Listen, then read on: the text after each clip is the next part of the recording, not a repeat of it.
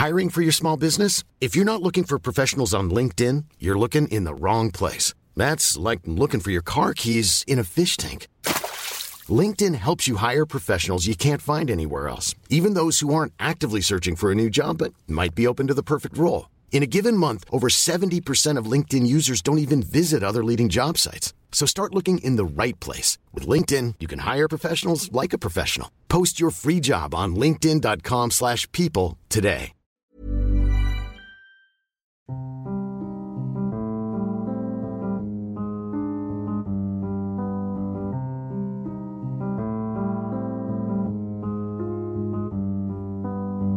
Hello les mamas, bienvenue dans le podcast qui parle de la maternité, la vraie. Celle qui épanouit, qui intrigue, qui fait peur, celle qui bouleverse, qui construit, qui propulse en terre inconnue, celle qui concerne tant de femmes que l'on entend si peu. Chaque semaine, l'une d'entre vous nous raconte son histoire sans filtre. Est-ce qu'elle a toujours rêvé de devenir mère? Comment s'est passée sa première grossesse? Quelles ont été les joies et les épreuves qu'elle a traversées? Qu'est-ce que la maternité a changé dans sa vie? Des histoires uniques qui nous rassemblent toutes. Alors, chère mamas, future mamas ou pas mamas du tout, installez-vous confortablement et laissez-vous bouleverser par la maternité, la vraie. Léa a toujours rêvé d'être maman, limite depuis qu'elle est venue au monde. Elle rêvait de ces maternités comme on les voit dans les films, magiques, avec un papa et une maman. Puis à 16 ans, elle comprend qu'elle aime les femmes et que son parcours pour avoir un enfant ne sera de fait pas celui qu'elle s'était imaginé depuis toujours. C'est la douche froide pour Léa. C'était sans compter sur sa rencontre avec celle qui va partager sa vie et l'aventure de la PMA. Un parcours assez court puisque Léa tombe enceinte dès le premier essai. Elle n'y croit pas, elle panique. Mais ça y est, son rêve de devenir mère est enfin là, il est bien réel et elle compte bien mettre autant de magie dans sa maternité que celle dont elle rêvait plus jeune. Parce qu'il n'y a pas qu'un seul exemple possible, il manque juste d'autres représentations pour celles qui ne cochent pas la case hétéro, et Léa compte bien mettre des paillettes dans la vie de toutes celles qui, comme elle, se posent mille questions, pour que l'homosexualité dans la parentalité soit enfin représentée. Dans cet épisode, elle nous raconte ses rêves d'enfant, son parcours de PMA au Portugal, comment la maternité est accueillie là-bas. Elle nous parle aussi de l'inquiétude qui s'est emparée d'elle depuis qu'elle est devenue mère et de sa douce vie de famille. Bonne écoute! Bonjour Léa. Salut Shane. Merci de nous raconter ton histoire dans Hello Mamas. Avec plaisir. Je te laisse te présenter. Toi, tu as combien d'enfants? Depuis quand tu es, tu es maman? Alors, je m'appelle Léa, j'ai 29 ans, j'ai un enfant et je suis maman depuis 3 ans et demi. Ouais. Voilà. Et avec, euh, j'ai eu ma, petite avec euh, ma femme, Capucine, qui elle a 38 ans, on a 9 ans d'écart. Ok, donc couple homosexuel. Exactement. Tu vas nous raconter tout ça. Mais avant, est-ce que tu as toujours rêvé de devenir maman ou c'était pas un sujet qui t'intéressait euh, vraiment? Ah oui, j'ai toujours euh, rêvé de devenir maman. C'était vraiment un rêve depuis toute, toute petite. Euh, je pense que même je, suis née avec cette envie. C'est incroyable. et ça m'a jamais quitté. Ça n'a fait que s'amplifier d'année en année. voilà. Et ce qui a été forcément plus difficile, c'est de comprendre que mon parcours serait peut-être un peu différent de juste euh, oh, je tombe enceinte comme ça, un peu par euh, magie. Euh, mais oui, ça, ça ne m'a jamais quitté. Mm. Ça a toujours été une envie. C'était quoi ton regard sur la famille du coup? C'était un papa, une maman Oui, bah, jusqu'à mes 16 ans, c'était un papa, une maman. Euh, voilà, euh, un enfant. Je sais pas pourquoi, mais j'ai toujours eu envie d'avoir un enfant. Ça a toujours été hyper ancré en moi et ça l'est toujours, ça n'a pas bougé. T'as des frères et sœurs, toi? Oui, j'ai un petit frère. Euh, pourtant, j'adore avoir un frère, mais je ne sais pas pourquoi. Ça, vraiment, ça a été aussi sûrement que je voulais un enfant. J'étais sûre d'en vouloir qu'un aussi. C'était très bizarre, mais c'est comme ça. Et, et, voilà, et mon regard sur la famille, c'était ça. mon grand rêve dans la vie, c'était de me réveiller un matin et de me dire j'ai un peu la nausée, je me sens pas très bien. Euh, oh mon dieu, j'ai fait un test de grossesse, peut-être que je suis enceinte. Ah oui, je suis enceinte, mais vraiment c'était. Comme dans les films, quoi. Comme dans les films. C'était un fantasme de petite fille hyper ancré en moi. Ou mon autre grand délire aussi, c'était de me dire un jour je vais ouvrir la porte euh, et devant chez moi il y aura un couffin avec un bébé. Alors ça c'était. Mais. Et je sais pas pourquoi, j'avais, j'étais euh, bloquée dans ma tête sur ces histoires un peu magiques de, de voilà, de maternité. Alors forcément, après, euh, quand j'ai compris que j'étais lesbienne, euh, bah, ça s'est effondré et c'est ce qui a été le plus difficile pour moi. Ouais, donc t'avais 16 ans? Oui, j'avais 16 ans quand j'ai eu ma première copine. Euh, au départ, enfin, je, je, ne me prédestinais pas, si je puis dire, à aimer les femmes, pas du tout. Moi, j'ai toujours été la petite fille hyper petite fille, très très poupée, maquillage, mmh. robe, enfin, toute la panoplie qu'on peut imaginer. Euh, et donc, euh, je, m'étais jamais posé cette question avant mes 16 ans, ça ne m'avait même jamais effleuré l'esprit, mais vraiment pas. Et j'ai fait une rencontre, une personne qui m'a fait voir les choses complètement différemment et dont je suis tombée euh, éperdument amoureuse. donc c'était hyper bouleversant, mais comme j'ai l'habitude de vivre les choses à fond, bah, j'y suis allée à fond. Et je me suis dit, c'est pas grave, je suis jeune, c'est juste que c'est elle, parce qu'elle elle avait une personnalité euh, un peu particulière, donc euh, mm. je me suis dit c'est elle, et puis après ça passera et c'est ok. Sauf que quand cette histoire s'est terminée, euh, j'ai essayé de retrouver le droit chemin, ce que je me disais en tout cas à l'époque. Ah ouais. Et ça n'a pas du tout marché. J'étais là genre ah non mais en fait j'aime pas du tout du tout les garçons, c'est pas possible. et donc très vite j'ai compris que en fait moi ce que j'aimais c'était les femmes et que bah, je m'en étais jamais aperçue mais que c'était la réalité des choses. Euh, et donc, ce qui a été difficile, c'était pas du tout de gérer euh, le regard des autres, etc. Bon, ça, j'ai dû le dealer, mais c'était presque plus facile que de gérer le fait de me dire, euh, mais mon Dieu, en fait, j'aurai jamais un enfant un peu avec cette pensée magique que j'avais. Ça se passera jamais comme ça dans ma vie. Mhm. Je suis sûre de vouloir un enfant, donc je suis sûre que je vais devoir passer par un, un parcours, mais à 16 ans, je savais pas encore exactement lequel. Mais je savais que ça allait pas être aussi magique et aussi euh, plein de paillettes et de surprises que ce que je pensais. Et ça, ça a été très dur. J'ai mis plein, plein, plein d'années avant d'accepter ça. Ouais. Comment t'as fait pour euh, accepter que ce serait pas euh, comme dans les films? avec le temps. Quoi qu'on pouvait toujours te déposer un couffin. Hein. Oui, oui, on pouvait me déposer un couffin. mais a priori, personne ne l'a fait. Dommage. mais euh, c'est avec le temps, euh, en grandissant, en évoluant dans mes relations, etc., en voyant aussi euh, bah, des représentations de rares couples de femmes avec des enfants. déjà, là en ce moment, on en voit, mais pas tant. Alors à l'époque, c'était pire, mais j'arrivais quand même à capter que bah, c'était possible pour certains couples. mais je me rendais bien compte que dans la plupart des cas, il fallait passer par un parcours de PMA, dans une clinique, quelque chose d'assez médicalisé. Et moi, ça me terrorisait. Donc pendant des années, je savais que c'était un peu ça la voie parce que je me voyais pas faire euh, autrement avec un ami, tout ça. C'était mm. pas trop mon, truc.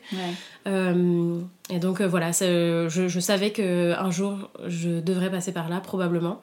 Mais ça me terrorisait et donc je suis restée terrorisée des années.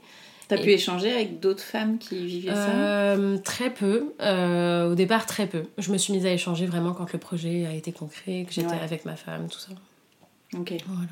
Et alors, nouvelle rencontre avec euh, cette femme Oui, alors euh, c'est drôle parce que Capucine, je l'ai rencontrée quand j'avais 16 ans aussi.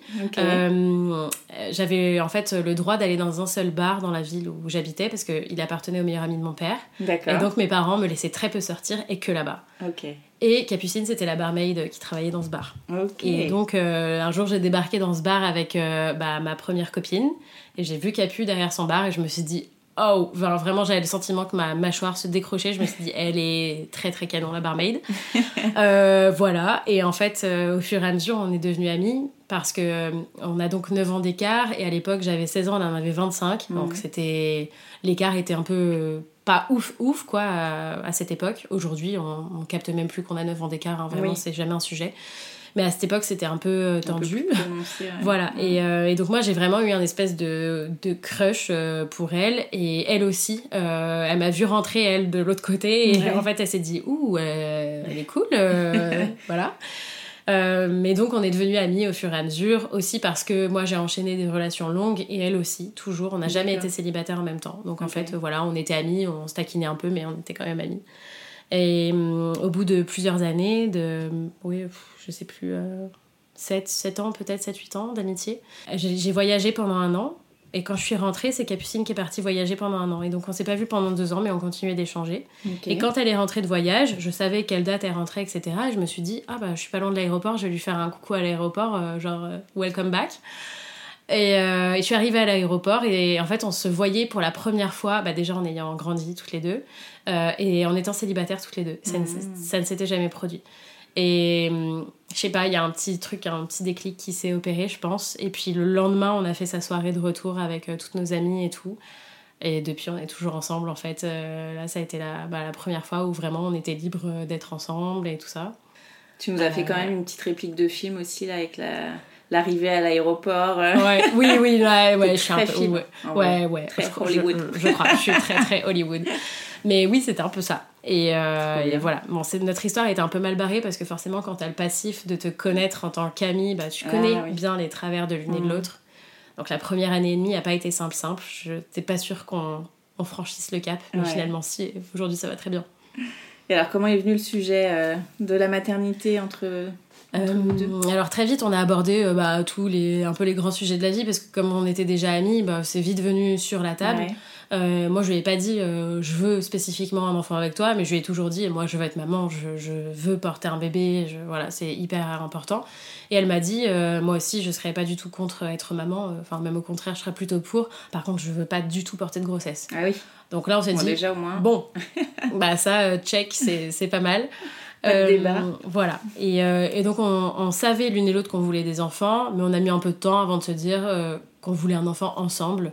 Euh, Enfin, un peu de temps, euh, au bout d'un an et demi, deux ans. Euh, Donc, c'est tôt dans la relation, mais on avait le passif de Oui, c'est 7-8 ans Ouais. d'amitié. Donc, c'est pour ça que c'est Mm. c'est allé un peu plus vite. Euh, voilà, et là on a commencé à se renseigner et à découvrir que euh, bah, c'était euh, terrible. Enfin, le manque d'informations euh, mais vertigineux quoi. Toi, t'étais dans quel état d'esprit à ce moment-là? Est-ce que tu étais toujours angoissée à cette idée de passer par la PMA ou tu- c'était le moment où justement tu tu t'étais un peu apaisée sur le sujet? Bah, J'étais très angoissée toujours, Ouais. jusqu'à un moment où je me suis dit euh, bon, de toute façon, tu veux un enfant, Capucine veut un enfant aussi, on est raccord. euh, J'en suis peut-être capable. Je peux passer par euh, ce parcours ultra médicalisé qui me terrorise. euh, je, je vais l'amorcer et puis et puis on va voir. Je voulais surtout que mes critères hyper importants pour moi dans un parcours PMA soient respectés. Donc euh, moi je voulais absolument, et c'est devenu aussi le projet de Capu par extension, mais je voulais absolument un donneur non anonyme. Euh, donc un donneur dont on connaît pas l'identité, mais dont notre fille pourra connaître l'identité une fois qu'elle est grande. Ok. Parce que moi je connais pas une partie de mes origines et ça me, voilà, ça me pose question et ça éveille beaucoup ma curiosité euh, depuis que je suis toute petite. Mm. Euh, donc je me suis dit, bah, on a le choix, donc euh, autant euh, opter. euh, voilà, mais tous les choix sont ok euh, dans ce, ce domaine-là, mais voilà, ça, ça- ça faisait vraiment écho pour moi. Et puis surtout, euh, je voulais pas avoir d'entretien psychologique obligatoire, comme c'est le cas dans certains pays. Euh, j'avais pas trop envie que me mette une dose de cheval en termes d'hormones. Euh, j'avais envie aussi que mon corps soit un peu tranquille. Ayant eu des problèmes gynéco, tout ça, j'avais pas envie de commencer sur un truc hyper costaud. Ok. Et, euh, et voilà, donc on a, on a cherché, cherché, cherché. J'avoue qu'on a pas mal galéré parce que déjà trouver des infos fiables sur la PMA euh, pour les couples hétéros, c'est pas forcément évident. Mais pour les couples de femmes, euh, ça l'est encore moins. Ou alors on, enfin, on chopait un bribe d'in- une bribe d'infos d'un Mhm. côté, de l'autre. On tombait sur des infos erronées, pas actualisées. Enfin, c'était mais vraiment terrible, quoi. Euh, donc là, déjà, la, la petite graine en moi euh, commençait à, à prendre euh, sur le côté euh, ok, il faut faire des choses, c'est pas possible. Ça a été mon premier petit warning dans ma tête. Et puis, et puis on a fini par trouver effectivement le pays et les conditions réunies. Et là, ça a commencé à m'apaiser un peu. Je me suis dit, ok, déjà, je peux peut-être, enfin, on peut peut-être avoir un parcours PMA qui nous ressemble et qui répond à, à nos envies et nos besoins. Donc déjà, c'était euh, comme un feu vert qui me disait, ok, Léa, avance tranquille, ça Ouais, peut peut-être être moins horrible que ce que tu imagines. Voilà. Comment tu le vivais le fait de ne pas pouvoir faire ça en France? Parce que c'était pas Euh, autorisé encore. Non, c'était pas autorisé encore. À vrai dire, euh, ça, je l'ai pas mal vécu. Ouais. J'ai toujours trouvé ça cool, euh, presque, de devoir aller à l'étranger. Ça, c'était mon côté, euh, voilà, le côté positif pour moi dans la PMA. Parce qu'avec ma femme, on est de grosses voyageuses. Euh, donc, euh, presque, je trouvais ça sympa, euh, l'occasion d'aller ailleurs. Mm. La petite parenthèse, et ce que j'ai pas dit, c'est que entre temps, nous, on a déménagé au Portugal. Euh, et il s'avère qu'on l'a pas du tout fait exprès, mais c'est dans ce pays euh, qu'on a pu concevoir notre fille selon les critères qu'on voulait. On est tombé au Portugal complètement par hasard et maintenant avec le recul on se dit en fait il n'y avait pas du tout de hasard. Euh, la vie nous a peut-être amené là où c'était ok pour nous de Ouais. faire un enfant dans les conditions qu'on voulait etc. Euh, donc voilà finalement nous on n'a pas eu à se délocaliser et à aller à l'étranger. On était déjà finalement à l'étranger euh, pour euh, concevoir notre fille. Mais j'étais très énervée et très frustrée que les couples qui sont en France puissent pas bénéficier de cette, de cette procréation médicalement assistée. Mais pour moi, personnellement, ça me posait pas de soucis. Ok. Donc quand vous décidez, c'est donc direct le Portugal Oui, en fait, euh, en faisant des recherches, euh, longues recherches, bah, on mm. finit par s'apercevoir que la PMA au Portugal euh, est légalisée pour toutes depuis bien avant la France. C'est vrai qu'on n'en parle pas beaucoup du Portugal Mais sur non, la PMA. pas du tout. l'Espagne, la Belgique, l'Angleterre. Ouais, et en fait, c'est pour ça que moi j'ai voulu ouvrir un peu le champ des possibles aussi en disant mais il n'y a pas du tout que l'Espagne et la Belgique, il y a aussi des pays en plus, qui ont une législation plus ouverte encore que ces ah deux pays-là, ouais. Et le Danemark et le Portugal, euh, on a beaucoup plus de choix, beaucoup plus de possibilités. Euh, je trouvais ça hyper dommage qu'on n'en parle pas. C'est pour ça que après, voilà, j'ai fait euh, tout, tout, ce que j'ai fait, mais euh, voilà, c'était euh, c'était une parfaite euh, une parfaite synchronicité si je puis dire parce que je me suis aperçue donc qu'on pouvait réunir tous les critères qui étaient importants pour nous au Portugal et là on s'est dit mais c'est juste incroyable, on n'en revenait pas. Mm. Donc on a contacté une clinique qu'on a trouvée sur internet et on leur a posé donc toutes les questions qui étaient importantes pour nous pour bien valider le fait qu'effectivement ce soit possible etc. Et quand ils nous ont dit oui pas de souci, enfin vraiment on était enfin sur les fesses clairement parce que on s'attendait pas à ça. Euh, et donc euh, là encore, euh, ça m'a, ça m'a donné un peu de baume au cœur et je me suis dit, ok, bon, ça va peut-être être moins, moins la galère que ce que je pense? Comment on choisit la clinique qu'on va appeler? Moi, je sais que je galère tout le temps à me dire je vais chercher tel docteur ou tel docteur quand je regarde sur les sites. Ouais, c'est pas facile. Je pense que un bon truc, c'est de faire marcher le bouche à oreille quand on peut. Mm. Mais quand on connaît personne, bah, c'est de regarder beaucoup sur internet, d'essayer de comparer. je pense qu'il faut pas non plus se perdre à faire euh, des, appels avec 10 euh, cliniques parce qu'au bout d'un moment c'est trop difficile euh, de faire une comparaison entre tant de voilà. Donc il faut déjà faire un marché un peu son feeling essayer d'en trouver deux trois contacter deux trois cliniques et voir si euh, moi je pense que le, le, feeling enfin dans ma vie perso mais aussi particulièrement dans le PMA dans la PMA ça a été très important. Mm. et, euh, et, faire les choses comme on les sent avec cœur et tout et surtout pas se forcer à aller dans un endroit parce que on nous a dit pour le coup là que c'était vraiment parfait mais si on le sent pas il faut pas forcer. Donc euh, faire marcher le bouche à oreille oui mais c'est notre feeling qui doit avoir le dernier mot. Mm. vraiment. Donc tu contactes cette, cette clinique comment ça se passe? Bah, ça se passe plutôt bien. Ils nous disent de venir, euh, je crois, une semaine après. Donc là, je me dis, waouh, euh, dingue. Euh, donc on débarque. Là, vous vivez déjà au Portugal Ouais, on vivait déjà au Portugal. La clinique, elle était à une heure de chez nous, donc mhm. c'était ok. on débarque, moi, la boule au ventre, parce que ce qui me terrorisait dans la PMA, c'est aussi la partie gynécologique. Moi, j'ai un, un, je sais pas pourquoi, mais j'ai un gros trauma du gynéco. Euh, il faut savoir qu'avant, quand j'allais faire mes contrôles gynéco, il fallait que ma femme soit avec moi, je me mettais à pleurer. Enfin, c'était ah vraiment un trauma pour moi d'aller chez gynéco. Ouais, c'était chaud. Mm. Donc là, je me suis dit, euh, ma pauvre, tu t'embarques dans un truc où quand même euh, le gynéco, tu vas le voir souvent. et pas que. voilà, exactement. Et, et donc, moi, j'avais la boule au ventre, j'étais pas bien, tout ça. Et, et je suis tombée là-bas sur une gynéco très gentille qui a su nous mettre à l'aise. Et surtout, ce que je trouve qui a été très différent, euh, c'est que quand je faisais mes contrôles gynéco avant euh, dans ma vie euh, lambda, il n'y avait pas de but derrière. Alors que là, je savais que tout ce que je faisais, ça me rapprochait toujours plus de mm. mon potentiel bébé. Et donc ça, moi, la carotte, ça marche plutôt bien. donc c'était une très belle carotte pour moi et je me suis dit, ok, tiens le coup, tu sais pourquoi tu fais tout ça. Et ça m'a donné une force de, de ouf, vraiment. Et donc voilà, elle nous a expliqué le process. Euh, elle, elle, parle en quelle langue là En français. français ouais, la plupart des cliniques qui accueillent euh, une population euh, voilà, internationale, ils parlent généralement les langues qu'il faut. Donc c'était hyper agréable en français, tout ça. Et ensuite, elle m'a donné des. Elle m'a booké des rendez-vous pour passer des examens. Alors là, par contre, les examens, c'était un peu moins rigolo. Tout ce qui était prise de sang, échographie, ça allait. Mm. Par contre, j'ai dû passer la fameuse hystérosalpingographie. Ah oui. Terrible. alors, prudence, c'est pas terrible pour tout le monde. Il y a plein de femmes pour qui ça passe comme une lettre à la poste. Hmm. Moi, malheureusement, c'était pas du tout le cas. Je pense aussi que j'étais très stressée, donc ça a pas aidé. Mais euh, c'était très douloureux. Bon, maintenant, quand je sais ce que c'est un accouchement, tout ça, euh, je trouve plus ça si douloureux. Mais sur le moment, j'ai l'apéro. Voilà, j'avais pas cette expérience. Donc ça, ça a été très difficile. C'est très invasif comme, euh, comme procédé, tout ça. voilà, c'était chaud. Euh, mais heureusement que je l'ai fait parce que euh, c'est un examen qui vise à voir si les trompes sont perméables, donc si voilà, tout va bien euh, dans les trompes de stage. les trompes de stage, les trompes de Fallope. Trompes de stage, c'est dans les oreilles, pas, pas, tout à fait ça, pas tout à fait le même endroit. Donc si les trompes de Fallope sont bien perméables. Et en fait, moi j'en avais une qui était bouchée. Et ils ah. ont réussi à me la déboucher pendant cet examen-là. Ah et ça, ça a eu une importance capitale sur la suite. donc voilà, j'ai vraiment bien fait de me faire violence et de passer cet examen. Et puis ensuite, il a fallu choisir le donneur parce qu'on avait la possibilité soit de passer par un donneur de la banque de la clinique, mhm. donc il choisissait pour nous et, voilà, soit on allait choisir nous-mêmes notre donneur dans une banque de sperme danoise. donc voilà, là il y a une grosse base de données et c'est vraiment nous qui choisissons. Euh, on a préféré faire ça parce qu'on se disait que de toute façon il y avait un choix à faire, donc plutôt le faire nous que de le laisser à un médecin. Mais c'est pas facile, euh, franchement c'est pas facile comme processus, c'est un peu euh, perturbant de voir autant de profils, de lire autant de profils.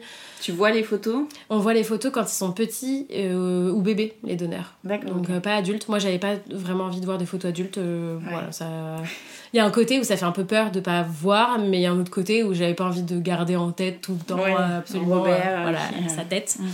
Euh, mais c'est très compliqué parce que dans ces banques-là, ce qui est génial, c'est qu'il y a vraiment beaucoup d'infos sur chacun des donneurs. Mais du coup, mettre en concurrence les profils avec autant d'infos, c'est hyper difficile. Parce que forcément, il y a une partie d'un profil qui va être plus cool chez l'un, puis chez l'autre, ça va être encore autre chose et encore autre chose. Et à un moment donné, j'ai dit à ma femme, on va jamais réussir à se décider. Donc je pense que c'est pas fait pour tout le monde euh, de passer par ce processus-là. Il faut vraiment avoir une capacité de décision et de, de pouvoir trancher en fait. En fait, vous avez fait comment? Vous avez sélectionné, je sais pas, 10, après 4 après... On a un peu fait ça. On a, déjà, on rentre les critères dans la base de recherche. Donc, on a mis des critères assez généralistes. On n'avait pas de, de besoins particuliers. Donc, on a eu beaucoup de profils qui correspondaient. Euh, et, donc en fait, on a, fait une, on a pris un papier, un stylo, vraiment, on a fait ça de manière très scolaire. On a fait une liste oui, non et peut-être. Et à chaque fois qu'on lisait un profil, on écrivait le pseudo du donneur dans une des, catégories. Euh, ce qui fait qu'à la fin, dans la catégorie oui, on avait une short list de donneurs et on a choisi ensemble euh, parmi ces donneurs-là. D'accord. Et ils sont tous danois ou c'est des gens de... Non, ils sont pas tous danois. Alors, euh, il y en a beaucoup de danois. Euh, mais il y a aussi euh, beaucoup d'étudiants étrangers au Danemark. Et c'est beaucoup les étudiants là-bas qui donnent leur sperme. Mm. Donc, il y a plein, plein de, de diversité dans les donneurs dans ces banques-là. Donc, ça y est, vous avez réussi à faire le choix. Oui. ça doit être fou. Ouais. ça doit être... Bah, on a peur de se tromper. On se dit, ça se trouve, on va le choisir lui, mais ça va pas marcher. Est-ce qu'on fait le bon choix? C'est ouais, c'est un peu, euh, c'est torturé un peu comme euh, période quoi. Ouais. Bon, le choix est fait. Qu'est-ce qui se passe après?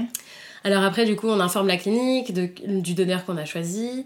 On envoie le paiement bah, pour euh, acheter les paillettes de sperme.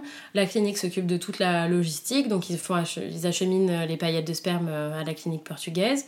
Et puis, ils me donnent un protocole en me disant, voilà, on va faire une stimulation mais très très douce, donc ça m'allait bien. Mhm. Euh, voilà comment ça va se passer, etc. Et on commence sur euh, tel cycle. Donc euh, on a pris contact avec la clinique, c'était fin novembre. J'ai fait les examens en décembre. Euh, et on était en vacances, etc. Donc on s'était dit qu'on allait faire ça sur le cycle de février. Finalement, on a eu euh, quelques trucs dans notre vie euh, qui ont décalé, donc on a testé en, en mars, début mars. Donc c'était quand même assez short la période de temps. on n'a pas eu vraiment à attendre longtemps, etc. Et, euh, et, voilà, et donc euh, quand mes règles sont arrivées en mars, euh, bah, j'ai envoyé un texto à la clinique. Alors ça c'est très chelou aussi d'envoyer un texto à quelqu'un pour dire coucou, j'ai mes règles. voilà, mais c'est comme ça que ça se passe. Et, et, puis ils m'ont dit bah c'est ok pour nous, tu peux commencer ton protocole. Et, et puis voilà, j'attendais patiemment jusqu'à la date de l'insémination. Euh, donc, là, tu as des piqûres à faire ou pas Non, comme j'avais une stimulation vraiment douce, c'était par comprimé. Ok. Donc euh, c'était trop cool. J'ai trouvé ça vraiment bien et c'était pas too much, quoi. C'était à peu près ce que je voulais. Mm. Et, euh, et, voilà. Et donc pendant toute cette période de stimulation, donc à peu près 12-14 bah, jours, il y a des contrôles aussi qui sont faits, des contrôles de prise de sang, d'échographie pour voir ce qui se passe dans le corps, si le corps réagit bien, si tout est ok, voilà. Et tout était à peu près ok. Et, donc euh, est arrivé le jour euh, de l'insémination.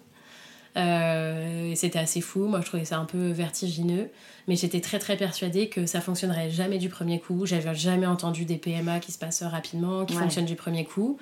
comme j'avais des problèmes gynéco, je m'étais dit que ça allait potentiellement prendre vraiment beaucoup de temps. Et ma femme m'avait dit, Léa, t'es sûre? Parce que là, quand même, euh, ça, ça, ça peut marcher tout de suite. Je lui ai dit, mais non, ça marchera jamais tout de suite. C'est sûr que ça va mettre du temps, tout ça. Donc elle m'a dit, ouais, ouais, bon, je suis pas sûre. Et. Euh, T'avais combien d'essais? bah, on peut faire autant d'essais qu'on veut, vu que c'est l'étranger et que de toute façon on paye chaque essai, euh, bah, tu fais le nombre d'essais que tu veux. Ok, d'accord. Euh, voilà, et donc euh, bah voilà, on arrive, tac, euh, bah, une, ils nous sortent une grande pipette qui contient les spermatozoïdes, et en fait c'est très très rapide quoi. Ils insèrent ça par le col de l'utérus, c'est pas douloureux. Euh, et voilà, et c'est fait, on reste allongé 10 minutes, et après ils nous disent bah, bonne journée, euh, et puis euh, à dans 15 jours pour le résultat. Et là on se dit ok, bon bah c'est tout. Et là on se pose mille questions, on se dit ok, mais du coup je peux me remettre debout, il n'y a pas tout qui va ressortir, parce que ah, vraiment, bah bah, vraiment je vous assure, on se le dit.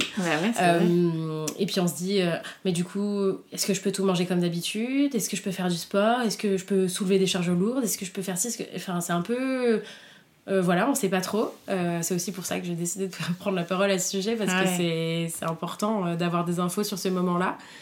Et puis commencent les 15 jours les plus longs de notre vie parce que ça peut être vraiment terriblement long, 15 jours finalement, quand on y pense. Tu dois passer pareil par tous les. Ça va marcher, ça va pas marcher. Et c'est comme ça tous les jours, plusieurs fois dans la journée, c'est terrible. en plus, ce dont on parle peu, c'est qu'après avoir fait une PMA, en général, on a un traitement de progestérone donc la progestérone, c'est une hormone qu'on prend normalement par voie vaginale. Donc en plus d'être très relou parce qu'il faut se mettre des ovules dans le mmh. vagin euh, deux fois par jour, voilà, c'est vraiment pas glamour. Euh, bah, la progestérone, ça crée euh, vachement d'effets de, secondaires. Des nausées, de la fatigue, les seins tendus, etc. Mmh. Et sauf que c'est des symptômes qui sont complètement similaires aux symptômes d'une grossesse. Bah Donc, si on le sait pas, on a vite fait de se dire bingo, je suis enceinte, alors qu'en fait, pas du tout, c'est causé par la progestérone. Euh, voilà, donc il y a ça aussi, il faut dealer avec ça, il faut, on constate des symptômes, mais en même temps on n'ose pas se dire que c'est bon parce qu'on sait que c'est pas forcément le cas. Donc voilà, plein de, variations. Et puis euh, tout le monde m'avait dit surtout tu fais pas de test de grossesse trop tôt, euh, attends bien, ça sert à rien de faire des tests précoces, etc. Mm. Évidemment, j'ai fait des tests précoces parce que sinon c'est pas drôle. Euh, et donc je crois que vers ouais, le 12e jour, le, 11e jour même, j'ai acheté des tests précoces et, donc je l'ai fait. Et là, j'ai compris pourquoi on m'avait dit de pas faire ça, parce qu'en fait, ça clignote pas enceinte ou pas enceinte. Ces tests-là, c'est une petite barre qui s'affiche. Et en fait, sur le tout premier, mais vraiment, il fallait avoir une loupe, que ce hmm. soit à la lumière, à une lumière de ouf et tout, pour s'apercevoir qu'il y avait une petite barre. Donc en fait, moi je vois ça et je me dis, bah, je peux pas me réjouir, je peux pas sauter au plafond, en même temps c'est peut-être pas mort. Donc j'étais exactement toujours dans la même incertitude, sauf que j'avais perdu 15 balles. Voilà. Euh, et donc ma femme me dit, non, non, mais c'est mort, t'attends le bonjour. Je dis oui, oui. Le lendemain, rebelote, mm. je recommence. tu m'étonnes. Et en fait, la barre, elle était un tout petit peu plus foncée. Mais mm. vraiment, il fallait avoir de très bonnes lunettes pour regarder ça. Euh, et là, ma femme m'a dit non, vraiment, Léa, tu arrêtes. J'ai dit d'accord, j'arrête. Et j'ai attendu le bonjour et j'ai fait un test enceinte par enceinte. Et là, pour le coup, bah, c'était direct enceinte. Et là, j'ai paniqué d'un coup. Je me suis dit, mais c'est pas possible. Mais comment on va faire? Mais, mais, mais qu'est-ce qu'on fait? Mais c'est impossible d'être enceinte au premier essai. Mm. Enfin, j'étais tellement loin dans ma tête que. Enfin, ça m'a un peu fait euh, tomber à la renverse, quoi. Et en même temps, j'étais ultra contente. Je me suis dit, mais c'est pas possible. J'ai un bébé qui est en train de se former dans mon ventre, mais c'est un truc de ouf. Enfin, c'était euh, vraiment beaucoup de choses mélangées. Et mm. ma femme qui me dit, ah, je te l'avais dit. voilà. Et c'est comme ça que tout a commencé. Trop chouette. Mm. Et alors, comment s'est passée ta grossesse? Euh, Trop bien. Je nageais en plein shoot de d'hormones. Euh, moi, je suis un peu de nature stressée, euh, je suis un peu péchue, tout ça dans la vie. Donc, ma femme avait grave peur. je pense que je sois un peu horrible. Je sais pas pourquoi elle, avait, elle se disait avec les hormones et tout, elle va être vraiment relou. mais pour autant, elle était prête à affronter ça avec moi. Ça a été tout l'inverse. J'ai jamais été aussi détendue de toute ma vie. Là, tu euh, touchais ton rêve, quoi. Ah ouais, et elle m'appelait Gandhi, ma femme. Elle me disait, mais c'est un truc de fou, je, t'ai jamais vu comme ça. Mais rien n'avait d'importance. J'ai été, mais je planais à 15 000, mm. vraiment. Pourtant, j'ai eu, je me suis tapé tous les désagréments euh, relous, euh, des nausées pas possibles, des migraines à m'en taper la tête contre les murs. dès les, toutes premières semaines, j'ai eu des douleurs dans le dos, mais atroces. Alors, je me disais, mais j'ai même pas encore de ventre, j'ai mal au dos, qu'est-ce que ça présage, quoi? Euh, des douleurs ligamentaires, des, enfin, bon, tout le package, quoi. Euh, mais pour autant, euh, je m'en foutais. Je me disais, mais c'est ouf, si j'ai tous ces symptômes, ça veut dire que mon bébé, il est bien là. Donc allons-y, les nausées. non, vraiment, je planais, grave. et donc tout s'est très bien déroulé. J'ai eu un super suivi au Portugal. J'ai eu une gynéco incroyable. voilà, que je voyais tous les mois. Tous les mois, elle me faisait une petite écho. Hmm. donc tous les mois, on voyait notre bébé, on était comme des folles. Euh, il n'y avait jamais de toucher vaginaux, parce que du coup, elle checkait tout avec l'écho. Donc ça, c'était, bah, pour moi, qui suis pas très très fan de ça, c'était vraiment cool. je redoutais pas, du coup, le moment où j'allais aller faire mon contrôle, tout ça, c'était vraiment que du kiff. Et, et tout s'est super bien déroulé. Euh, voilà, non, franchement, c'était le, bonheur. Et je me suis jamais aussi sentie aussi euh, euh, puissante, belle. mais pourtant, moi, je suis pas quelqu'un, je suis pas super forcément à l'aise avec mon corps, tout ça. Mais là, j'étais en folie. je me baladais en sous-vêtements dans l'appart toute la journée, tellement j'étais en kiff de voir mon ventre. Enfin, vraiment j'étais une femme enceinte insupportable. Tellement j'étais genre waouh. Bah, épanouie. Non, ouais, vraiment très très épanouie. Ouais. ouais, ouais. Est-ce que tu avais fait un projet euh, de naissance? Oui, on a fait un projet de naissance. Euh, quand bien même c'était pas encore euh, trop trop d'actualité à l'époque et en plus au Portugal. et dans notre projet de naissance, il n'y avait rien de très extravagant. mais le point qui était le plus important pour moi, c'était que ma femme puisse être avec moi tout le temps. Même s'il y avait une césarienne d'urgence, même pendant la pause de la péridurale, etc. Et on avait même choisi l'hôpital où on allait donner naissance à notre fille. Euh, en ce sens. Donc on avait checké que tout ça soit possible. Mhm. Euh, je voulais absolument aussi qu'elle puisse rester avec moi euh, une fois que la petite était née.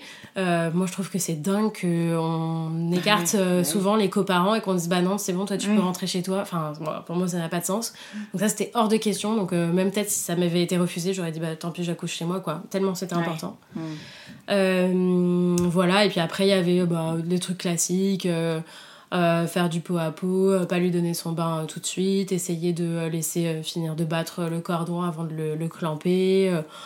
voilà, de la lumière tamisée si c'est possible, que j'ai pas un défilé de 8000 personnes dans ma chambre, qu'on me fasse pas des touchés vaginaux toutes les deux secondes. Voilà, c'était rien de ouf, mais c'était quand même quelques points qui me mm. tenaient à cœur. Et on avait très très conscience que les choses pouvaient se passer complètement différemment, donc on restait quand même ouverte. Mais je tenais quand même au fait que ma femme soit avec moi tout le temps. Voilà. Et alors, tout s'est bien passé comme tu voulais? Alors, tout s'est bien passé, mais évidemment, comme la plupart des accouchements, pas du tout comme je l'avais imaginé. Euh, moi, je m'étais extrêmement renseignée, mais de, même avant d'être enceinte, même depuis très jeune. Euh, je pense que j'ai vu toutes les émissions de la maison des maternelles, j'ai écouté toutes les, tous les podcasts de maternité, j'ai lu tous les bouquins, donc j'étais euh, plutôt très outillée. Donc je savais que potentiellement, il fallait pas que je me fasse trop de plans sur la comète pour mon accouchement, parce que probablement que ce serait pas tout à fait ça. Ce que je m'étais dit par contre, c'est que forcément ça allait être long. Euh, parce que premier bébé, tout ça, donc je m'étais dit ça va être très long. Euh, et très douloureux. Et euh, en réalité, je, on, se, couche un soir.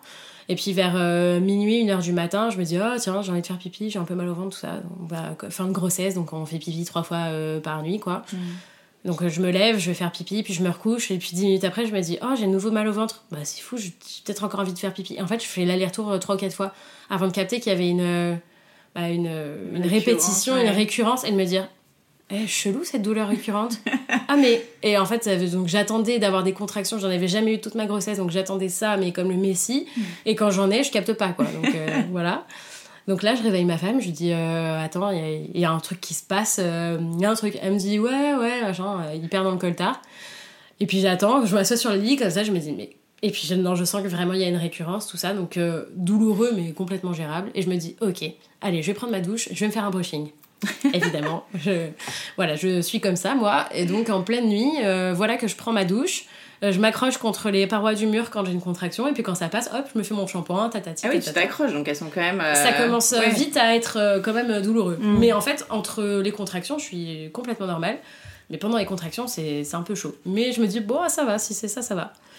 je fais mon brushing, pareil, et donc je m'arrête toutes les deux minutes en plein milieu de mon brush, tout ça. Donc ma femme me dit, mais t'es complètement allumée. Je lui dis, non, non, c'est important pour moi. Elle me dit, ok. Et puis finalement, en fait, on a toujours du mal à l'expliquer euh, maintenant, mais on a l'impression que c'est passé en deux minutes entre le moment où ça a commencé et le moment où on est parti à la maternité.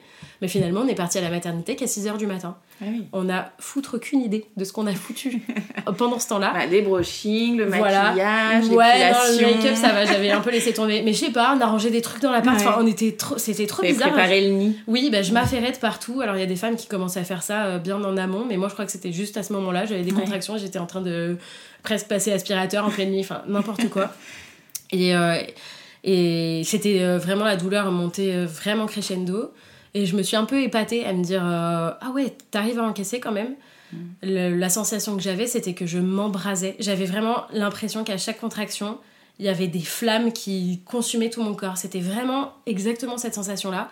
Et puis, hop, ça repassait, et voilà. Sauf que forcément, bah, ça a commencé à se rapprocher. Et donc, à 6h du match, j'ai dit, bon, euh, là, on y va parce que je pense que c'était euh, toutes les 3 minutes. Et je commençais à vraiment ah douiller. Donc, euh, je lui ai dit, allez, on y va. Et, et, puis une fois qu'on est arrivé, bah, tout s'est enchaîné très vite. ma gynéco a été appelée, l'anesthésiste aussi, ils sont arrivés en 2-2. et j'étais déjà à 4-5 cm. Donc je m'étais dit, bon, bah c'est bien, c'est bien engagé, tout ça. Sauf qu'en fait, ça, ça a été très très vite, la dilatation.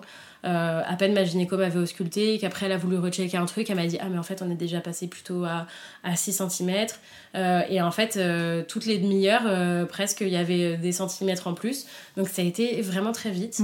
je suis arrivée à dilatation complète et j'étais là genre waouh mais c'est pas ça j'avais pas du tout prévu je pensais que ça allait prendre des heures donc dingue et puis, euh, et puis ma gynéco me dit, ouais, quand même, elle est pas hyper engagée, euh, la petite. Euh. donc, viens, descends de ton lit. Entre-temps, il m'avait fait une péridurale quand même, j'ai oublié de préciser. Ça m'avait vachement soulagée, je trouvais ça extraordinaire. et la petite s'engage pas comme il faut, donc ma gynéco me dit, descends de ton lit. C'était une péridurale où on pouvait bouger sans souci. Et elle me dit, tu mets les deux mains sur le lit et tu fais des squats. Et là, je la regarde. Ah ouais? Je lui dis, je fais jamais de squat dans ma vie, donc je vais en faire une, le, enfin je vais en faire le jour où j'accouche, j'ai un énorme bide, la péridurale dans le dos, tout ça. Elle me dit, oui, oui, tout à fait Léa, squat. ok. Et donc en fait, avec euh, la sage-femme, euh, ma femme, tout ça, euh, bah, elles me font faire des squats pour essayer d'engager en fait la petite dans le, dans le bassin. Donc là, je me dis, ok, ils sont vraiment allumés au Portugal. ça marche pas, donc elles, elles ont essayé mille trucs pour essayer de mm. faire s'engager la petite. Elles m'ont laissé euh, très très longtemps euh, après dilatation complète, chose qu'en France, je pense qu'on fait pas trop. Je pense qu'elles m'ont bien laissé 2-3 heures euh, essayer de débloquer la situation. Et au bout d'un moment, je vois ma gynéco rentrer dans la chambre et je vois sa tête et je me dis, hmm, ça sent pas bon. Hmm. Et elle me dit, Léa, et elle me dit juste Léa, et je dis, ah ok, c'est bon, j'ai compris, ça part en césarienne. Donc là, ça a été très difficile.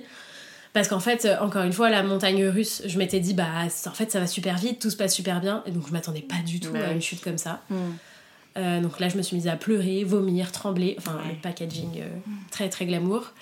et là, l'équipe a été super. L'anesthésiste, il me faisait des petites papouilles dans les cheveux. Il me disait T'inquiète pas, bientôt tu rencontres ton bébé, tout va bien, on est là pour mm. toi. Ma gynéco adorable, tout ça. On m'envoie au bloc. Et une fois arrivé au bloc, ma gynéco, je l'entends dire stop à tout le monde. Et elle dit Je veux checker une dernière fois euh, même au bloc, que la petite se soit pas engagée, on sait jamais. Et j'ai trouvé ça euh, assez, assez cool. Et elle a vérifié une dernière fois, elle m'a dit non, là vraiment, Léa, tu n'es aucun regret, on peut pas faire autrement. Et, euh, et, voilà, donc après c'était parti, césarienne, et, et, voilà. Et donc ils ont sorti Liv. donc ça a été complètement fou. J'étais, enfin j'étais complètement à l'ouest. Je pense qu'il m'avait mis la dose aussi d'anesthésie, tout ça, mmh. donc je, je, planais. Euh, et euh, j'avais vraiment besoin que ma femme elle soit à côté de moi et qu'elle me raconte des trucs. Donc je disais parle-moi, parle-moi, euh, ça me déconnectait un peu. Aujourd'hui encore, on ne sait toujours pas ce qu'elle m'a raconté, ni ah ni moi, mais je sais que ça a été super puissant, mais je ne sais pas ce qu'elle m'a dit. Mm. Et, et, voilà, et donc là après la petite est partie, et alors que j'avais vraiment envie que ma femme reste avec moi, c'est là que je me suis dit, ah la vache, c'est ça d'être une maman. J'ai dit non, va avec la petite, je veux pas qu'elle soit toute seule. Mm. Alors que moi je rêvais que d'une chose, c'était qu'elle reste avec moi. Et là je me suis dit, le premier petit truc de ok t'es une maman là en fait et euh, voilà donc après elles ont fait connaissance toutes les deux elles sont restées un moment toutes les deux euh, on m'a sorti de là on m'a amené euh, en salle de réveil et tout de suite on les a fait venir avec moi donc ça c'était cool j'ai pas eu à rester toute seule parfois comme c'est le cas pour les césariennes et, et, et, voilà, et je les ai vus passer l'encadreur de la porte en fait. J'ai vu ma femme rayonner vraiment. Euh, elle était, euh, enfin, on avait dit qu'elle avait fumé le plus gros pétard de, de toute l'existence, je pense, euh, parce qu'elle était mais émerveillée et tout de suite, enfin, c'était dingue de voir que c'était elle qui m'apportait notre bébé et tout. Mm. Et elle me disait, mais regarde, là, elle te ressemble, là, c'est drôle, elle a ça de ton frère, trop drôle, ça ressemble à ton frère, ça, genre son nez ou je sais plus quoi. Et je me suis dit, et en fait, j'avais quand même une petite appréhension de me dire, est-ce qu'elle va l'aimer tout de suite? Est-ce que euh, alors Capu, elle me disait, mais bien sûr que je vais l'aimer cet enfant et tout. Mais moi, j'avais toujours ce truc de, est-ce que ça va, l'alchimie va prendre? Et en fait, à la seconde où je les ai vues toutes les deux, je me suis dit, ah, mais elle est raide dingue de son bébé, c'est ouf. Et ça m'a vachement soulagée. Et, et voilà, et moi j'ai pu faire vraiment rencontre, la rencontre avec Liv à ce moment-là. Tu as allaité ou pas? Alors j'ai voulu, euh, ça n'a pas fonctionné euh, et j'avoue que j'ai pas trop persévéré parce que bah, la césarienne c'était un peu douloureux quand même et euh, l'allaitement était ultra douloureux pour moi. Dès la première tétée, j'avais les seins en sang. Mhm. C'était mais terrible. Alors au Portugal, l'allaitement, ils sont très très pro allaitement, donc il y a tout de suite des gens qui sont venus m'aider, regarder si Liv été bien. tout le monde a donc tout checké et a dit mais vraiment elle était super bien. Donc le problème vient peut-être d'ailleurs. Euh, j'avais pas une goutte de colostrum, mais rien, rien de rien de rien. Pourtant, j'ai accouché vraiment à terme. Euh, et donc je la mettais au sein et je, je pleurais, c'était horrible. Elle, elle avait du sang partout, je trouvais ça atroce. Euh, ils m'ont apporté des bouts de sein en silicone, même avec ça, c'était carnage. Et puis elle, je pense qu'elle commençait à vouloir vraiment têter quelque chose. Mm. et je me suis dit, mais en fait, je suis même pas sûre qu'il y ait vraiment quelque chose qui sorte. Donc j'ai dit, bah, vous pouvez m'apporter un tire-lait. Ils m'ont dit ok, ils me l'ont apporté, je me suis branchée, et là, mais il y avait rien qui sortait. Pas une goutte. Et pas ce fameux colostrum dont on m'avait parlé. Je savais que la montée de lait c'était plus tard, mais je m'étais dit, bon, il va y avoir quand même quelque chose. Rien, de rien, de rien, de rien. Donc j'ai persévéré un peu. Au bout d'un moment, c'était euh, enfin c'était carnage. J'avais déjà le ventre ouvert, euh, les, les, seins en sang, ça faisait un peu trop. Euh, c'était un peu trop hardcore, quoi je me suis dit, bon, euh, je sais que ça va être difficile de faire passer cette pilule, mais il va falloir que j'opte pour une autre solution parce que c'est un peu trop. Un peu trop. Et donc voilà, j'aurais dit, ok, apportez-moi un petit biberon, tout ça, et voilà. Et après, ça a été vachement mieux, mes seins se sont remis, la petite, elle hurlait plus, ça allait, et voilà. Bon, j'ai... Après, j'ai dû faire le deuil de ce, cet allaitement, mais, mm. euh, mais bon, c'est pas grave, tout va bien. Et tes premiers pas dans la maternité, rentrer à la maison euh, c'était euh, assez doux mais intense aussi. Tu t'es euh, sentie tout de suite à l'aise toi dans ton rôle de maman? À l'aise oui mais il y avait quand même besoin de créer des habitudes en fait et de prendre des marques. C'est quand même vraiment avec ma femme quand on est arrivé chez nous avec la petite dans le cosy on savait plus euh, où la poser, comment faire. Enfin, c'était, il y avait plein d'automatismes à prendre. On savait plus par où commencer. Ah mais est-ce que du coup faut lui donner un biberon là, lui? Alors que pourtant on avait tout préparé pour elle et finalement euh, c'était encore autre chose de l'avoir vraiment au quotidien avec nous. Euh, je pense que j'ai bien vécu les choses quand même parce que ma femme elle était avec moi tout le temps on a tout fait euh, et, euh, tout au long, euh, bah, même jusqu'à maintenant, on a tout fait à 50-50 quoi. Donc j'étais vraiment pas solo là-dedans. En plus, il y avait quand même bah, le fait de me remettre de la césarienne, donc elle a vraiment pris le lead sur plein de trucs, donc c'était génial. Et, et, par contre, il y a 2-3 jours après la naissance, j'ai eu une, une, énorme prise de conscience, bah, notamment quand on est sorti de la maternité. Euh, tout était une agression en fait. Je supportais rien, euh, un klaxon dans la rue, euh, mm. quelqu'un qui passait à côté de la poussette, enfin c'était horrible. Et je me suis dit, mais si je suis inquiète comme ça toute ma vie, je vais pas survivre. C'est, j'ai dit à ma femme, je, je vais mourir d'inquiétude. C'est, je m'attendais, enfin je m'y attendais, mais pas autant. Mm. C'était viscéral. Et ça, ça a été un peu difficile à dealer. Et en fait, ça s'est apaisé au fur et à mesure du temps. Alors c'est toujours là et ce sera là toute ma vie, mais, mais j'ai appris à, à, faire une place à cette inquiétude en moi et à ce que ce soit plus prédominant. Mais euh, voilà, on s'est pas mis la pression. On s'est dit, on s'est toujours dit, on se met pas de barrière, de limite, de il faut faire absolument comme ça, absolument comme ça. On a décidé de faire les choses comme on fait toujours dans la vie, au feeling, à l'instinct, et on s'est dit, voilà, on va sûrement faire des conneries, c'est pas grave. Et du coup, ça, ça m'a aidé à, vivre les choses euh, tranquillement. Et comment ça s'est passé au Portugal euh, vis-à-vis de ce couple homosexuel que vous formez avec, euh, avec ta femme? Ça se passe comment là-bas euh, bah, Ça se passe hyper bien. Ça fait 5 ans et demi maintenant qu'on y est et on a un peu tout vécu. On a été un couple d'abord là-bas, on a conçu notre fille, mhm. on a eu la grossesse, l'accouchement, la vie maintenant de famille. En Les pros ont toujours été... toujours extraordinaire extraordinaire. On n'a jamais eu un, professionnel qui où on sentait qu'il y avait de la réticence ou Jamais, jamais, jamais. Euh, ils nous appellent toujours euh, les mamans. Euh, salut les mamans, machin. Enfin, c'est hyper friendly, quoi. Et, et, ça, c'était extraordinaire. Enfin, on n'avait pas du tout à se préoccuper de ça. Et je pense que c'était, ça devrait être le cas pour tout le monde.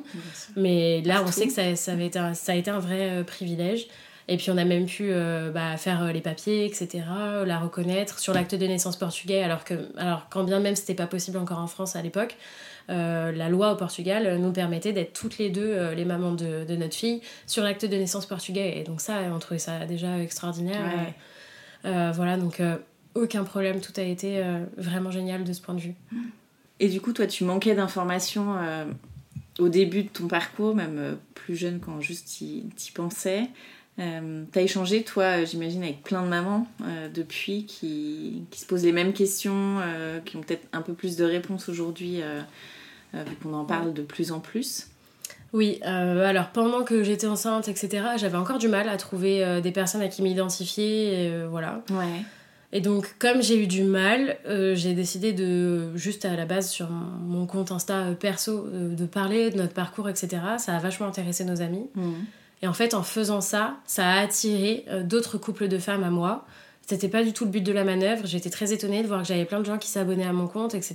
Je me disais, mais qu'est-ce qui se passe? Euh, et en fait, c'est parce que j'avais une parole un peu libre bah, sur notre parcours, que j'expliquais les choses, euh, je, pense, avec euh, pédagogie, parce que c'est aussi des compétences que j'ai de par mon, mon job. Mais donc en fait, j'ai plutôt que d'aller les chercher les gens, finalement, j'ai attiré des gens à moi, et c'est là que j'ai pu découvrir bah, plein de couples avec ou sans enfants, qu'on a pu échanger et, et, tisser un espèce de cercle vertueux. Et c'est aussi à ce moment-là que je me suis dit définitivement, il y a vraiment quelque chose à faire. Parce que je commençais à manquer de place sur Instagram pour expliquer tout ce que j'avais expliqué. Et je sentais que les gens étaient très très en demande. Je recevais tellement de questions par euh, mes messages privés, tout ça. Et donc là, j'ai décidé d'ouvrir un blog. Et euh, le blog a super bien marché. J'avais plus d'espace pour euh, développer plein de thématiques liées à la PMA, l'homoparentalité, etc. Euh, mais je me suis dit, c'est toujours pas assez en fait. C'est pas ok que nous, couple de femmes, on n'est pas, euh, quand on va euh, dans n'importe quelle librairie ou à Cultura, à la Fnac, qu'on ne trouve rien mm. au sujet de la, pour le coup, lesbo-parentalité, au sujet de la PMA pour nous, pour les couples de femmes. Il n'y a, a, rien qui existe et pourtant on a tellement de questions. et puis c'est aussi un peu violent et frustrant d'acheter des guides un peu généralistes et puis toujours de devoir transposer. Ah bah non, là, il parle du papa, mais c'est pas le papa. Et puis la posture d'une maman qui a pas porter son enfant, c'est pas tout à fait la posture d'un papa. Euh, et là, je me suis dit, euh, ok, tout ce que je fais, tout ce que j'aborde comme sujet, ça fonctionne bien. Euh, il faut que j'écrive un bouquin, c'est obligé. Ouais. Donc tu t'es lancée dans l'aventure de l'écriture, non pas d'un, mais de deux livres. Oui. Et il y a même le troisième qui est prêt, mais qui est pas encore sorti. Mais oui, j'avais beaucoup de, de, choses à dire. Tu as créé ta propre maison d'édition. Voilà. J'ai tout. En fait, j'ai créé de zéro tout ce que je trouvais qui me manquait. Euh, alors c'était un sacré challenge parce qu'à l'époque j'avais quand même une boîte d'événementiel à côté. Donc euh, j'avais ma boîte, euh, mon bébé, ma femme et un Instagram qui prenait de l'ampleur, un blog à alimenter, des demandes parfois de journalistes, de, de, bah, de podcasts, de, voilà. Donc c'était quand même très prenant. Et à côté de ça, je me suis dit, bah, écrivons deux livres en même temps, c'est fantastique. Bah Montons une maison d'édition. On n'y connaît rien à l'édition, mais on va y arriver. Et ça a été le cas. Mais ça a été euh, très très long. Et puis après, euh, il nous fallait euh, des fonds aussi parce qu'on n'avait pas de fonds dispo pour faire de, une grosse impression. Donc on a monté une campagne Ulule. On a, enfin, il y a eu tout un espèce de cercle vertueux durant deux, ans et demi quasiment. Mhm. avec une communauté qui était toujours plus grandissante et que j'ai continué d'aider au du mieux que je pouvais. et puis en parallèle, en fait, je me suis, j'ai pas, je me suis pas basée que sur mon propre parcours. J'ai recueilli mais des dizaines, centaines, plusieurs centaines même de témoignages. Euh, je me suis beaucoup beaucoup euh, formée au sujet de la PMA, j'ai lu tout ce qui existait sur la PMA, j'ai rencontré plein de, professionnels euh, pour comprendre le, vraiment le côté médical, le côté psychologique, émotionnel, enfin tout ce que je pouvais en fait. Je, je suis passée vraiment de, de quelque chose qui me terrifiait, c'était trois lettres qui me, qui me glaçaient le sang à quelque chose qui me passionne aujourd'hui et dont maintenant c'est mon travail. Mm. Euh, et quand je repense à ça, je me dis, mais le switch est incroyable, je, jamais j'aurais imaginé ça. quoi. Donc il y a un livre qui s'appelle La PMA le guide. Donc là, tu vraiment tu expliques tout euh, au niveau technique, on va dire. Euh. Oui, toutes les possibilités, tout ce qui s'offre bah, aux couples lesbiens, donc en termes de pays, de méthodes, de donneurs, euh, de, enfin voilà, tout plein de choses. Et puis comment ça se passe aussi un parcours de A à Z, étape par étape. Quelles questions on peut se poser, du coup, quelle euh, réponse on apporte à ces questions-là. Comment on gère un potentiel échec. Euh, voilà, vraiment, c'est toute la partie sur la, vraiment la conception du bébé.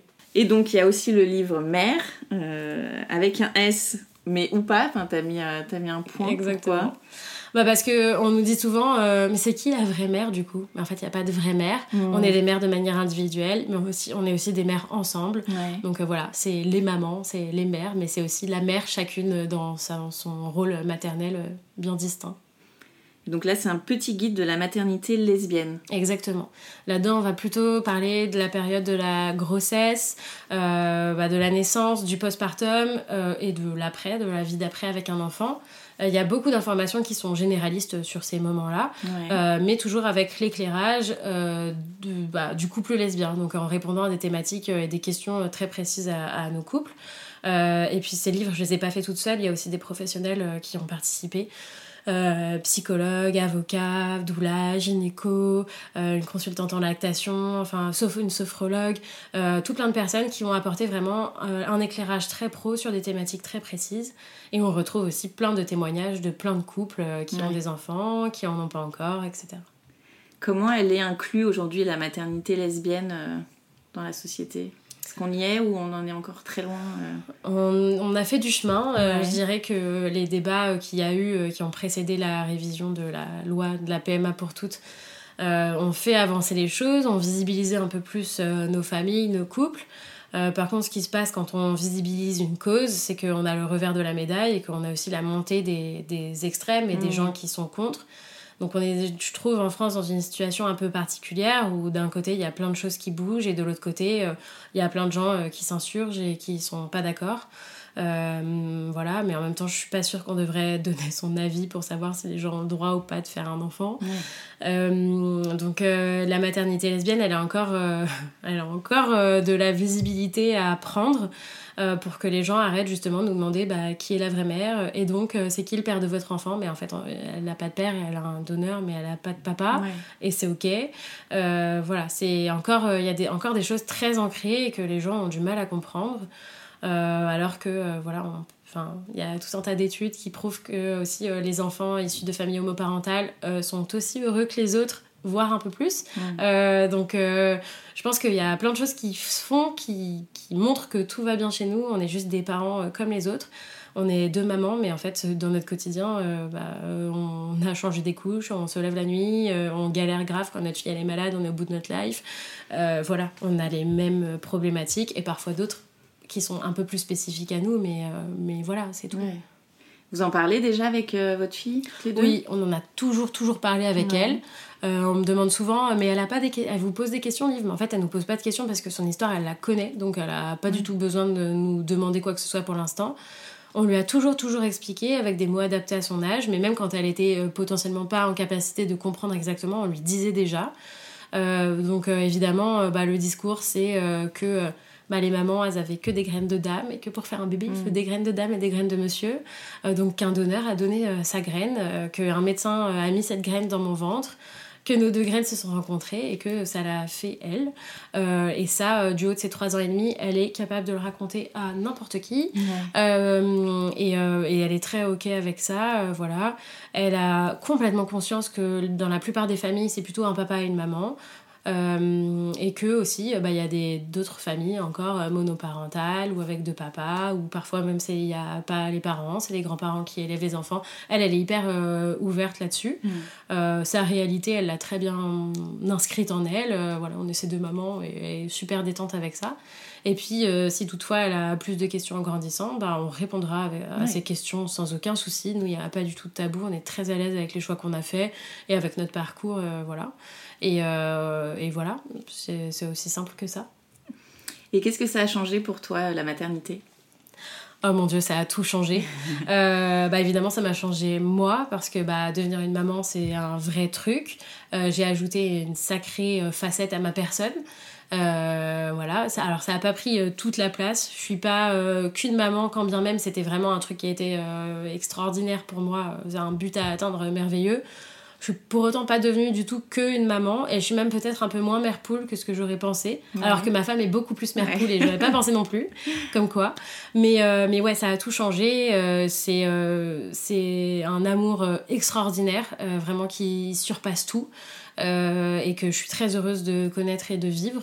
Mais c'est aussi avec une grande inquiétude qui arrive, comme je le disais. Et ça, c'est pas facile à dealer tout le temps, Mhm. mais, mais on y arrive. et, et puis ça a changé aussi bah, ma vie professionnelle, puisque j'ai fermé ma boîte d'événementiel pour ne me consacrer que au sujet de PMA d'homoparentalité, et donc d'accompagner les couples de femmes, les femmes en solo aussi.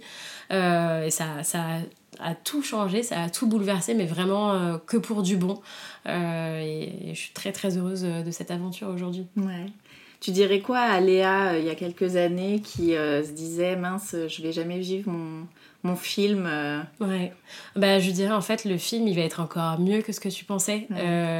c'est incroyable tout ce qui va se passer tu vas te marier aussi avec euh, une personne que tu soupçonnes pas mais que tu as toujours kiffé.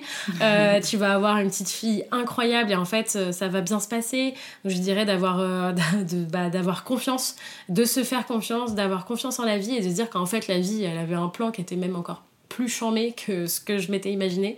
Et euh, s'il y avait. Euh, enfin, je, je changerais rien à mon histoire, euh, même si demain on disait, bah tiens, un coup de baguette magique, là d'un coup t'es hétéro, je dis non, non. Mm. Moi je suis ultra heureuse d'être avec ma femme, qu'on est notre fille et je ne changerai rien. On va passer aux petites questions de fin d'épisode. C'est quoi être une maman au Portugal? C'est être une divinité. les Portugais, ils sont incroyables avec les femmes enceintes, les mamans et les enfants. Euh, ça, c'est hyper plaisant. Euh, quand j'étais enceinte, c'était, c'était dingue. Enfin, vraiment, euh, les gens étaient ultra sympas. Donc, être une maman au Portugal, bah, c'est pas avoir l'impression de déranger quand on est avec son enfant, tout ça. C'est être hyper bien inclus dans la société et c'est très, très agréable. Quel est ton endroit kids-friendly préféré au Portugal? Oh là là, il y en a tellement. bah vraiment, les personnes que ça intéresse pour des vacances, je liste tout sur mon compte, mais nous on habite à Porto et à Porto, il y a vraiment plein. Enfin, déjà, tout est kids friendly. Et il y a plein de, il y a plein de restos super cool, il y a plein de, de choses très interactives pour les enfants. Donc euh, voilà, ça va pas vous parler si je vous donne des noms, mais euh, si besoin, je suis là. et quels sont tes projets rien que pour toi et ce prévu en famille? Euh, mes projets rien que pour moi, bah, c'est de continuer de développer pour le coup mes projets pro. Moi, c'est ce qui m'anime. Donc d'autres livres, d'autres projets pour la maison d'édition, ça vraiment ça me, ça me passionne. Mm. Et nos projets en famille, euh, bah déjà si on continue d'être heureuse comme on l'est, je trouve que c'est un projet qui est déjà pas mal. Euh, et puis surtout c'est aussi de continuer de pouvoir voyager. Nous on adore voyager et on aime toujours euh, d'autant plus voyager avec notre fille. Donc plein de voyages et plein de bonheur, ça me va très bien. Merci beaucoup Léa. Merci Shane. Voilà les mamas, c'est un épisode qui s'achève. Merci pour votre écoute. On se retrouve dès mardi prochain pour découvrir une nouvelle histoire qui parle de la maternité, la vraie. En attendant, n'hésitez pas à mettre 5 étoiles et un avis sur votre application de podcast préférée et rejoignez la communauté Hello Mamas sur Instagram. À très vite!